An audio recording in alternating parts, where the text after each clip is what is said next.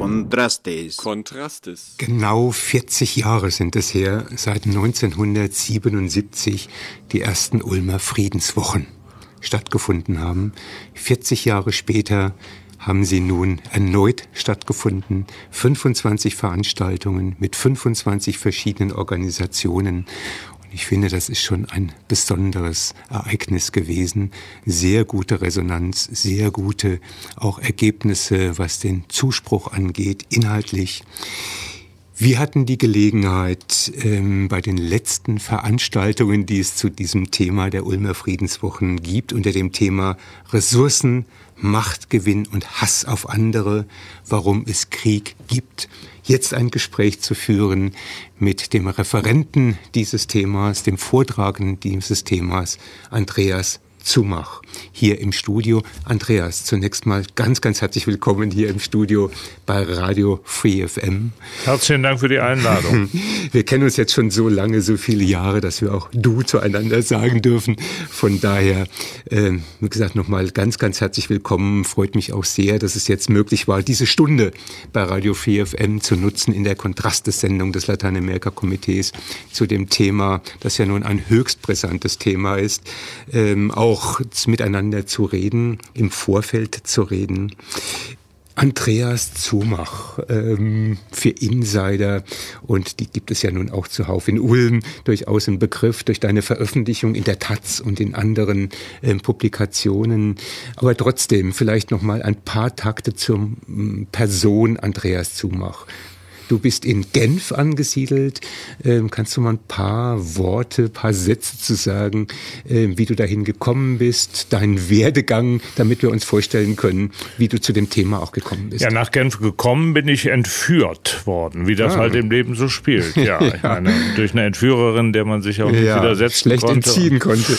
Die Entführung hält bis heute an. Das war 1988, also vor jetzt fast 30 Jahren, und ich bin dort Korrespondent, also Berichterstatter Berichterstatter für die Taz und viele andere Medien mhm. über internationale Themen und Genf deswegen, weil dort der europäische Hauptsitz der UNO sitzt. Also viele der Themen, die wir auch täglich in der Zeitung lesen oder im Radio hören, wie Flüchtlinge, wie Weltgesundheitspolitik, Menschenrechte, das wird alles dort verhandelt und bearbeitet. Ich habe in Köln, meiner Geburtsstadt, Journalismus und Volkswirtschaft studiert und bin dann Journalist geworden, Ende der 70er Jahre im damaligen noch Westberlin, habe dann aber von 1981 1981 bis 88 hauptamtlich für die Friedensbewegung gearbeitet und war damals auch schon des Öfteren hier während der Friedenswoche bei der Aktion Sühne zeigen mhm, Friedensdienste, ja, ja. habe die großen Anti-Atomwaffen-Demonstrationen in Bonn organisiert, ja. war 73 bis 75 als Kriegsdienstverweigerer in den USA, kenne deswegen die USA nicht nur aus den Elite-Zusammenhängen der Ostküste, wie viele sogenannte USA-Experten, sondern wirklich auch von unten aus den Slums, aus den Sweatshops der Sklaven und den, den, den, äh, der Seite, die jetzt auch bei der Wahl von Herrn Trump den Ausschlag gegeben also nicht hat. nur in der Ost- und in der Westküste, sondern ja. auch in ganz anderen Regionen. Also so viel vielleicht zu mir. Bin ja. ansonsten ein begeisterter Liegerad- und Liegedreiradfahrer, komme gerade von einer zehntägigen Radtour von Edinburgh runter durch England zurück. Andreas, man fragt sich ja schon, wenn man das Thema hört, ähm, Ulmer Friedenswochen, ähm, dürfte es eigentlich gar nicht mehr geben. Ähm, man könnte sich ja nun vorstellen, wenn man sich erinnert an die Zeit des großen Umbruchs, Ende der 80er, Anfang der 90er Jahre. Scheinbar war ja die Vision tatsächlich da, das Ende des Kalten Krieges, ähm, das Zeitalter des Friedens ist ausgebrochen. Ähm, zwar kam ziemlich schnell danach auch andere Stimmen, wie vom ähm, Clash of Civilizations wurde dann auch ähm, ab und zu mal publiziert, aber irgendwie schien das Zeitalter eher ein friedfertiges Zeitalter zu sein oder zumindest mal von den Versprechungen her. Das hat sich ja noch nicht realisiert, wenn man sieht, dass es, glaube ich, etwa 80 Kriege gibt, die wirklich unter dem Stichwort Kriege ähm, auch 2017 parallel geführt werden. Also jenseits von Syrien, jenseits der Afghanistan-Bekanntheit. Ähm, nun haben wir seit ähm, den Mitte der 40er Jahre die UNO um damit zu beginnen. Also eigentlich eine Weltorganisation, die ja nicht zuletzt auch Kriege, nicht zuletzt Angriffskriege vor dem Hintergrund des Zweiten Weltkriegs natürlich und den brutalen Ereignissen der späten 30er, frühen 40er Jahre ähm, verhindern sollte. Also was ist eigentlich los mit dieser Weltorganisation? Diese Frage kann man sich ja stellen, die doch dafür zuständig ist, ähm, jenseits auch des Ende des Kalten Krieges, auch für das, die Friedfertigkeit in anderen Regionen zu die Frage, sorgen. Die Frage muss man sich stellen und sie wird natürlich von jüngeren Menschen, geradezu mal solchen, die erst nach Ende des Kalten Krieges, also nach 1989 geboren sind, immer drängender gestellt. Das Jahr 2014 mit seinen eskalierten Kriegen, ich nenne nur Syrienkrieg, immer mehr Anschläge des sogenannten Islamischen Staates, kurzer, heftiger Gaza-Krieg im August 2014 mit vielen Opfern, die Ausbreitung der Ebola-Seuche, der Ukraine-Konflikt mit der Annexion der Krim. Da haben mich viele junge Leute gefragt, was macht die UNO eigentlich noch? Gibt es die mhm. eigentlich noch? Warum mhm. scheitert die überall?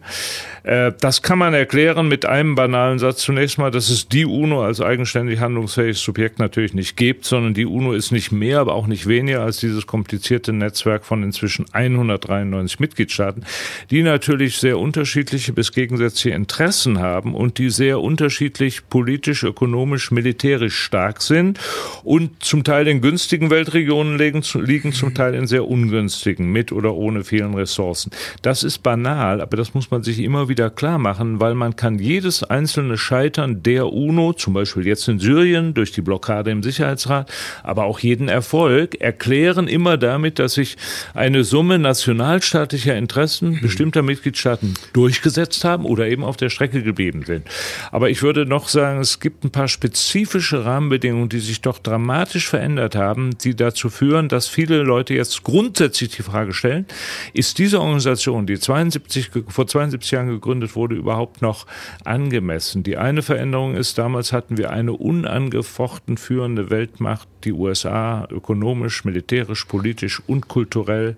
Die auch aus dem Zweiten Weltkrieg tatsächlich Natürlich. als die führende ja. Macht ähm, hervorgegangen ist. Ja. Und das ja. ist heute nicht mehr so. Die USA sind seit Anfang der 90er Jahre im relativen Machtabstieg, ökonomisch, wollen das zum Teil nicht wahrhaben, mhm. schlagen mhm. wild um sich, mhm. siehe Trump, zu dem wir noch kommen. Und wir haben eben gleichzeitig den Aufstieg der künftigen mhm. Weltmacht äh, China, die die USA ökonomisch in drei Jahren eingeholt haben werden.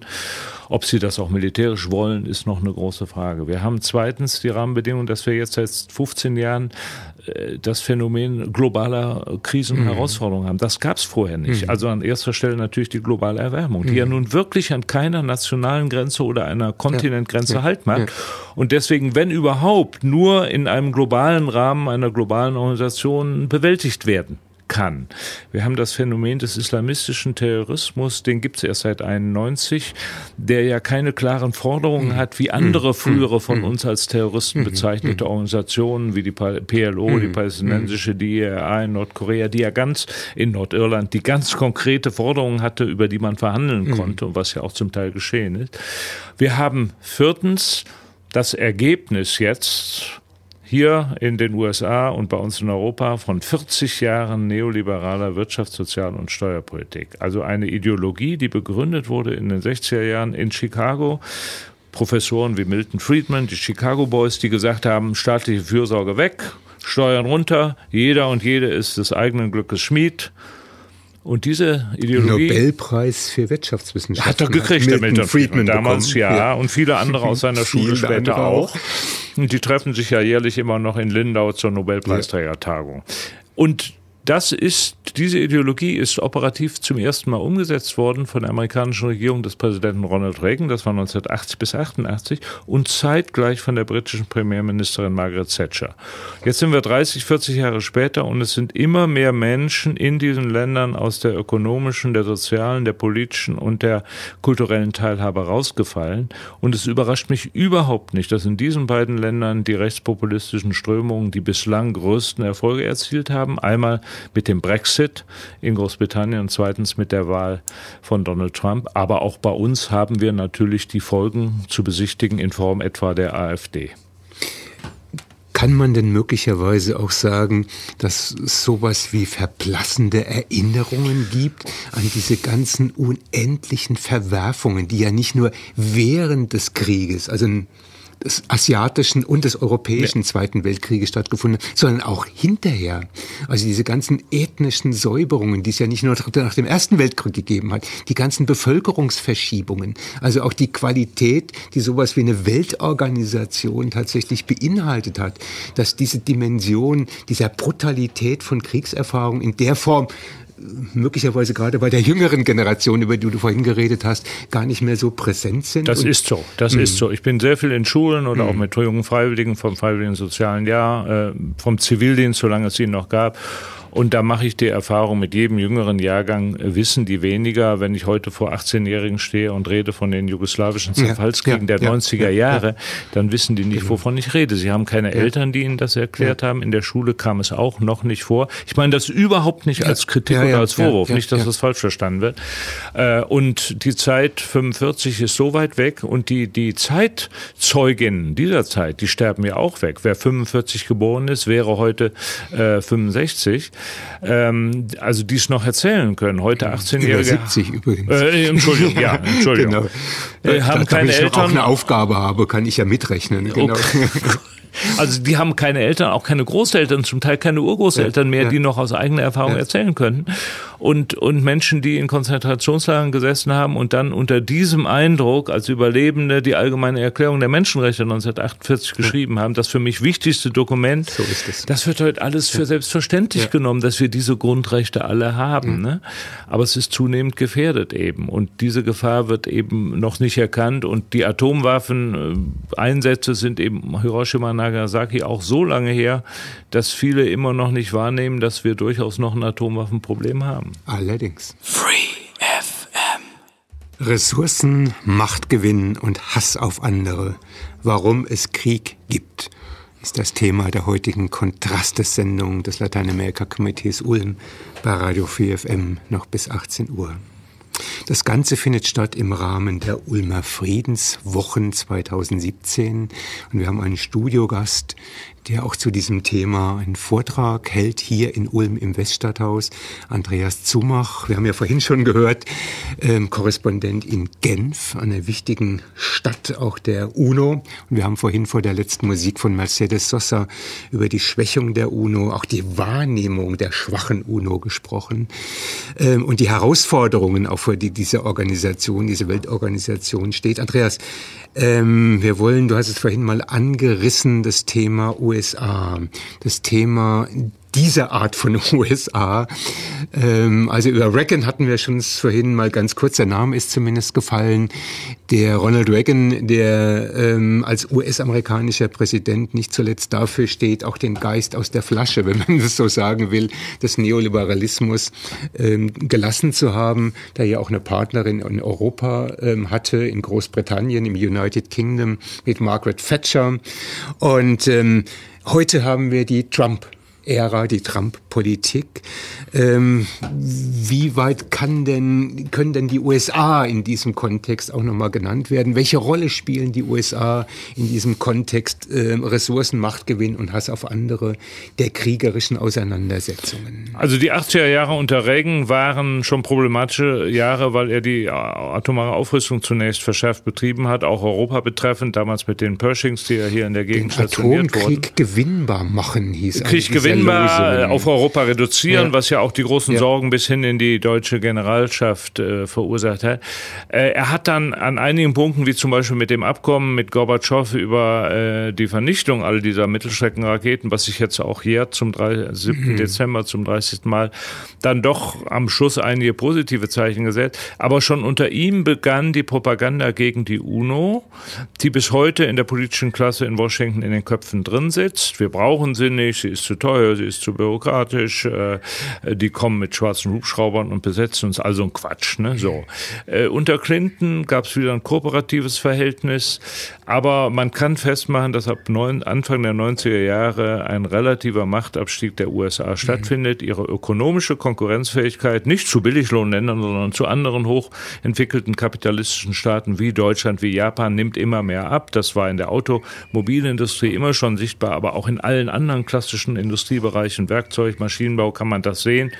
Unter George Bush griff äh, die USA dann zum ersten Mal zu, äh, zu Sanktionen gegen europäische Stahlimporte, einfach weil, weil man nicht mehr konkurrenzfähig war.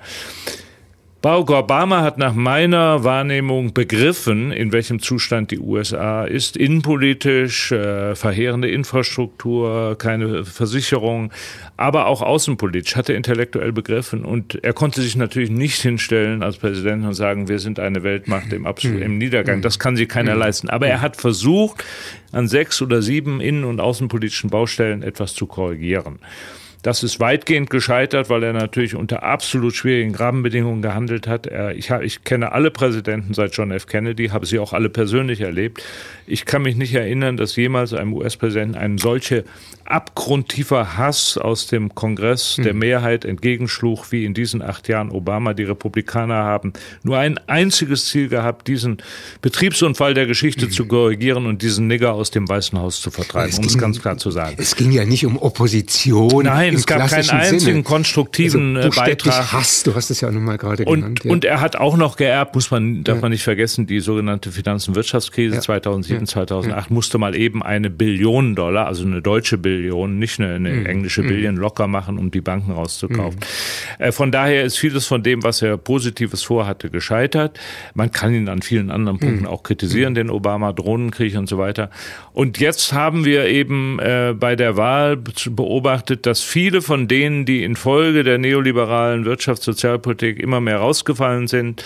Ich erlebe das in der Verwandtschaft meiner Lebensgefährtin, die aus West Virginia ist, dem ärmsten Staat. Die haben bei den demokratischen Vorauswahlen, als es noch darum ging, wer wird der oder die demokratische Präsidentschaftskandidat, für den Bernie Sanders mhm. gestimmt, also den Senator aus Vermont, der mit Veränderungsvorschlägen von links kam, Umverteilung zugunsten der Schwächeren. Als der es dann nicht wurde, sondern vor Clinton es wurde, haben dieselben Menschen bei der Hauptwahl am 6. November zu 69 Prozent in West Virginia für Donald Trump, Trump gestimmt. Das ist das mhm. zweitgrößte mhm. Ergebnis. So. Und Trump spitzt nun ähm, die Politik von Reagan und auch von Bush äh, Sohn zu, indem er ganz offensichtlich auf eine America First sitzt, setzt und, und, und jeglicher Form von internationaler Kooperation, da wo sie seiner Meinung nach zum Schaden der USA ist, äh, abschwört, sich rauszieht, Klimaabkommen vor drei Tagen ausgetreten aus der UNO-Organisation für Entwicklung und Zusammenarbeit, radikale hm. Kürzung der Beiträge an die UNO, und eben, was wirklich gefährlich ist, eine zunächst mal rhetorische Verschärfung des Konflikts mit Nordkorea. Erstmals seit 1945, seit Harold Truman, droht ein amerikanischer Präsident einem anderen Staat mit atomarer Vernichtung. Ne? Äh, und er bewegt sich natürlich damit immer mehr in eine Ecke, aus der er irgendwann nicht mehr raus kann. Und dann bleibt vielleicht irgendwann nur noch die Option, militärisch zu handeln. De facto halbe Aufkündigung des wichtigen Nuklearabkommens mit Iran, hat er vor drei Tagen gemacht. Das macht diese Lage wirklich gefährlicher. Ich will ja nicht den Teufel an die Wand malen und Menschen in Angst und Schrecken versetzen, aber ich empfinde diese amerikanische Politik von Trump wirklich als gefährlicher als jegliche andere Situation seit der Kuba-Krise 62, ne, die ich schon miterlebt habe als Achtjähriger. Und was dazu kommt, Trump hat so viele innenpolitische Probleme, die brauche ich jetzt gar nicht alle aufzählen. Ne? Ihm droht ein Impeachment-Verfahren. Die Russland-Einflussfrage ist immer noch nicht geklärt. Er hat schon so oft gelogen, das würde reichen, ihn zu impeachen. Man darf ja nie vergessen, Richard Nixon ist impeached worden 74, war damals äh, da im Land, weiß es noch genau, nicht weil in das Watergate Hotel das demokratische Hauptquartier eingebrochen wurde, sondern weil Nixon gegenüber den äh, Ermittlern gelogen hat. Mhm. Bill Clinton ist nicht, hat nicht das Impeachment-Verfahren erlebt, weil er mit einer Praktikantin Oralsex hatte, sondern weil er darüber gegenüber dem Ermittler so gelogen hat. Und Lügen hat Donald Trump wirklich schon wahrhaft genug angesammelt. Also die Gefahr, dass er um von seinen innenpolitischen Problemen abzulenken, einen außenpolitischen Konflikt eskaliert, ist riesengroß und wir haben das bereits einmal erlebt im April, als er eine syrische Luftwaffenbasis hat bombardieren lassen mit der Behauptung, von dort sei ein Giftgasangriff ausgegangen. Sofort schnellten seine Zustimmungswerte auf das Dreifache hoch und selbst Leute, die ihn bis dahin immer kritisiert haben, stellten sich hinter unseren Führer. Und die Gefahr ist, dass er das wieder tut und deswegen vielleicht im Falle Nordkorea. Das wäre jetzt also auch nochmal meine Frage gewesen. Ich glaube, das kann man dezidiert sagen, dass es nicht zuletzt auch innenpolitische Absichten, innenpolitische, inner-US-amerikanische Überlegungen diesbezüglich gibt. Ein altes Muster, ja. dann außenpolitische Konflikte im Prinzip zu eskalieren, zu schüren. Und das funktioniert eben nicht nur, wie, wie oft behauptet wird, in diktatorisch oder autokratisch regierten Staaten. Natürlich gilt dieses auch für Kim Jong-un in Nordkorea, der von den verheerenden innenpolitischen Zuständen auch dadurch ablenkt, dass er diesen außenpolitischen Konflikt schürt. Weshalb ich sage, wenn man diese Situation entschärfen will, da muss man Kim Jong-un den Feind nehmen, ja. Ähm, und die Sanktionen, das haben die letzten 15 Jahre einfach gezeigt, sind ein wirkungsloses Mittel, ist einfach der falsche Weg. Man ja. muss dahin zurück, was Clinton 94 gemacht hat, ein Abkommen mit Nordkorea inklusive einer Nicht-Angriffsgarantie, die aber George Bush dann aufgekündigt hat. Aber dahin müssen wir zurück. Und dafür gibt es bei Trump zumindest als Person offensichtlich überhaupt kein Verständnis. Es gibt so ein zwei, drei, ich sag mal, halbvernünftige in seiner Umgebung, wie den Außenminister Tillerson. Aber ob die sich durchsetzen werden, darauf kann ich nicht wetten. Es hängt natürlich sehr davon ab, und dazu werden wir jetzt auch sicher noch kommen, wie sich denn die europäischen Bündnispartner hier verhalten. Free Andreas Zumach ist zu Gast, Korrespondent in Genf, hier im Studio von Radio 4FM bei der Kontrastesendung des Lateinamerika-Komitees Ulm. Und wir sprechen, haben gesprochen und sprechen noch weiter über das Thema, warum es Kriege und Krieg gibt. Unter den Stichworten auch nochmal Ressourcen, Machtgewinn und Hass auf andere. Gerade vor der letzten Musik haben wir darüber gesprochen, über die Situation in den USA. Also ganz konkret auch der Trump-Politik ähm, in den USA. Jetzt ähm, Stichwort Ressourcen, Machtgewinn und Hass auf andere. Andreas, Ressourcen als Stichwort. Wenn man Ressourcen hört, würde man üblicherweise jetzt sofort ticken und sagen Öl. Aber es geht eben nicht nur um Öl. Das ist, glaube ich, nochmal ganz wichtig.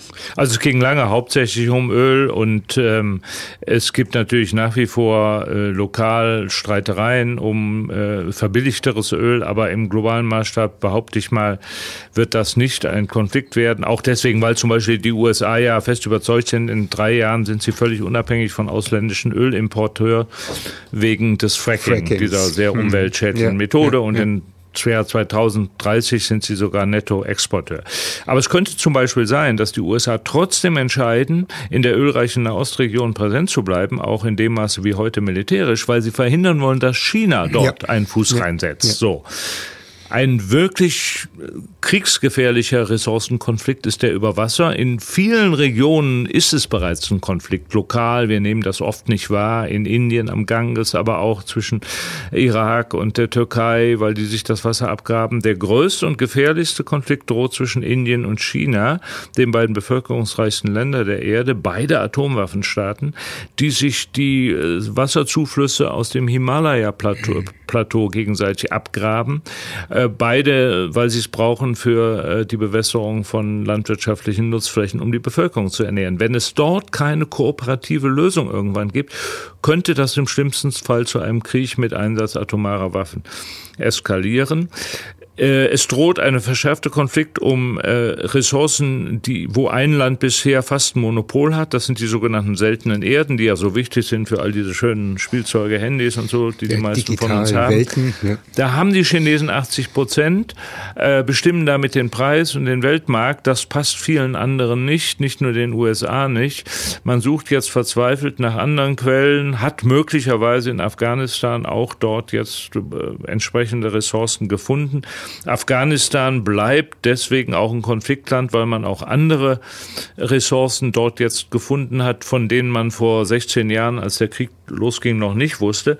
Die Entscheidung von Trump, dort wieder die militärische Präsenz der USA zu verstärken, also zusätzlich Tausende von Truppen hinzuschicken, hat auch damit zu tun, dass man sich potenziell zumindest einen Zugriff auf diese Ressourcen äh, sichern will. Und, Und du hast vorhin mal darüber gesprochen, ganz kurz mal dazwischen, ähm, dass auch Riegel vorgeschoben werden sollen, was die chinesische Politik ja. angeht. Also gilt es möglicherweise auch für die Afghanistan-Politik? Also das ist meine Analyse immer gewesen. Afghanistan hatte immer das Pech von seiner geografischen Lage. In Zeit des Kalten Krieges lag es am sogenannten mhm. Bauchnabel der mhm. Sowjetunion, mhm. gehörte zum sogenannten Hinterhof, so wie Lateinamerika ja. als Hinterhof ja.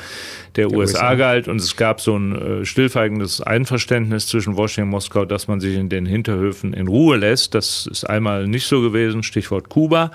62 und umgekehrt 78 hat Moskau den Eindruck gehabt, die USA äh, destabilisieren Afghanistan, was dann der Grund oder Vorwand war für die sowjetische Invasion in Afghanistan, ja. gegen die dann die Amerikaner mhm. islamistische Milizen aufgerüstet haben, was der Beginn ist auch von des islamistischen Terrors.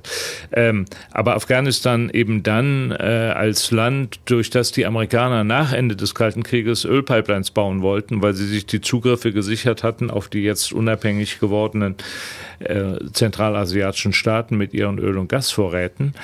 Und 2001 einen Riesenvertrag mhm. zwischen China und Iran, dass chinesische Firmen die nordostiranischen Öl- und Gasfelder ausbeuten und eine Pipeline gelegt wird, einmal quer durch Afghanistan bis nach China und Indien. Ein 100 Milliarden Dollar Projekt im Vorvertrag. Und man kann sicher sein, dass jede amerikanische Regierung ein strategisches Interesse hat, das zu verhindern und sei es für den Preis, dass man äh, Afghanistan durch einen äh, Low-Intensity-Konflikt, wie das so schön heißt, dauerhaft instabil hält. Kriege auf niedriger Intensitätsstufe. Ja, so das war eine der Konsequenzen, glaube ich, aus dem Vietnamkrieg in den Denkfabriken entworfen. Ja, Low-Intensity Warfare. Und was ich nur eben noch sagen wollte, was eine Reihe dieser Ressourcenkonflikte zusätzlich natürlich verschärft, ist die globale Erwärmung die eben äh, Nahrungsmittelressourcen zerstört, für Dürren sorgt, für die Überschwemmung von bislang äh, landwirtschaftlich nutzbaren Flächen, äh, für das Fortschreiten der äh, Wüste. In Südspanien schreitet sie mit einem Kilometer pro Jahr vor. Also das verschärft es noch, bis, trifft bisher den Süden unseres Globus noch stärker.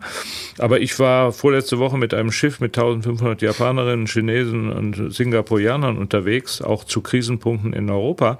Wir waren in einer kleinen Stadt südlich von Bordeaux, also an der südwestfranzösischen Küste, die vor der Gefahr steht, jetzt, weil der Meeresspiegel steigt, zu mhm. verschwinden. Und die überlegen jetzt, bauen wir eine Riesenmauer, 20 Meter hoch, 200 Meter lang, oder verlegen wir unser 500 mhm. Seelendorf weiter nach Osten.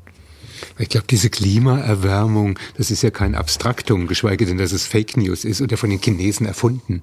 Also so ähnlich wird es ja auch in der Trump-Administration von ihm selbst immer wieder gehandelt. Nein, Nein es ist eine globale Bedrohung. Es ist eine globale und wir haben Bedrohung. offensichtlich ja. viele von uns, nicht nur in den USA, nicht wirklich diese Dimension bisher begriffen, dass wir zum ersten Mal in der Lage sein könnten, das weitere Überleben auf diesem Planeten äh, unmöglich zu machen. Ne?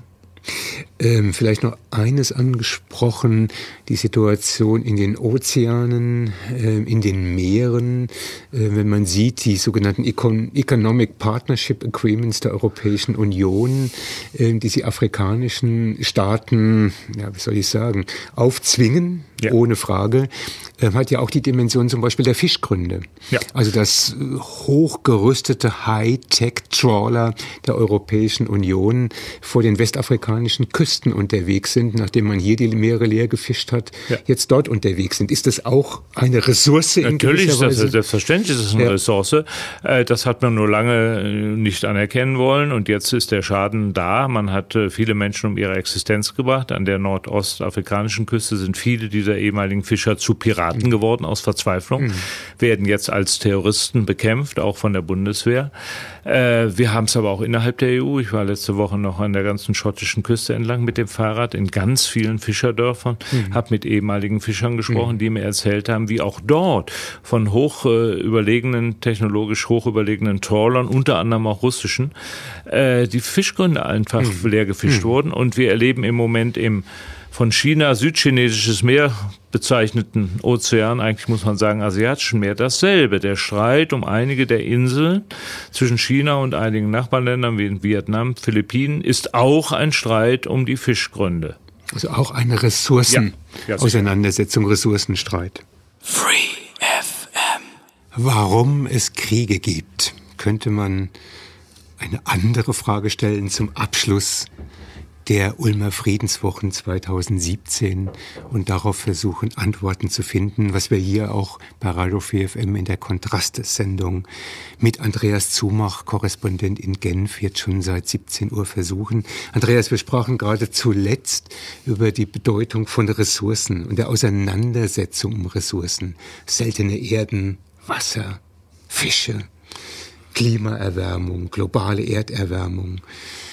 Europa mittendrin, der Zustand der Europäischen Union, der Zustand dessen, was man vielleicht Europa äh, nennen könnte, so unspezifisch ist auch nicht etwas oder ist auch keiner, dem man beruhigt entgegensehen könnte oder beruhigt, beruhigt über die Schulter sehen könnte. Europa, Europa in gewisser Weise taumelt auch. Ähm, wie schätzt du das ein? Europa taumelt ganz stark. Es ist einmal auch die Folge der neoliberalen Wirtschafts-, Sozial- und Finanzpolitik, die ja in allen europäischen Ländern mehr oder weniger intensiv nachgemacht worden ist. In Deutschland seit der Regierung Schröder-Fischer, also 2098 mit Hartz IV und so weiter, Agenda 2010. Und auch da sehen wir jetzt die Folgen. Man kann das unter die Überschrift fassen, dass die Nationalstaaten auch in Europa immer weniger in der Lage sind, äh, die Grundbedürfnisse aller ihrer Einwohnerinnen oder Bürgerinnen zu befriedigen. Das ist natürlich immer noch ein Luxusproblem, wenn die Katalanen sagen, wir wollen raus aus Spanien, weil wir wollen nicht mehr den Rest mitfinanzieren. Das ist natürlich viel mehr ein Luxusproblem, als wenn Menschen, äh, die wirklich arm und unterdrückt sind, aus dem Grunde aus ihrem Nationalstaat raus wollen.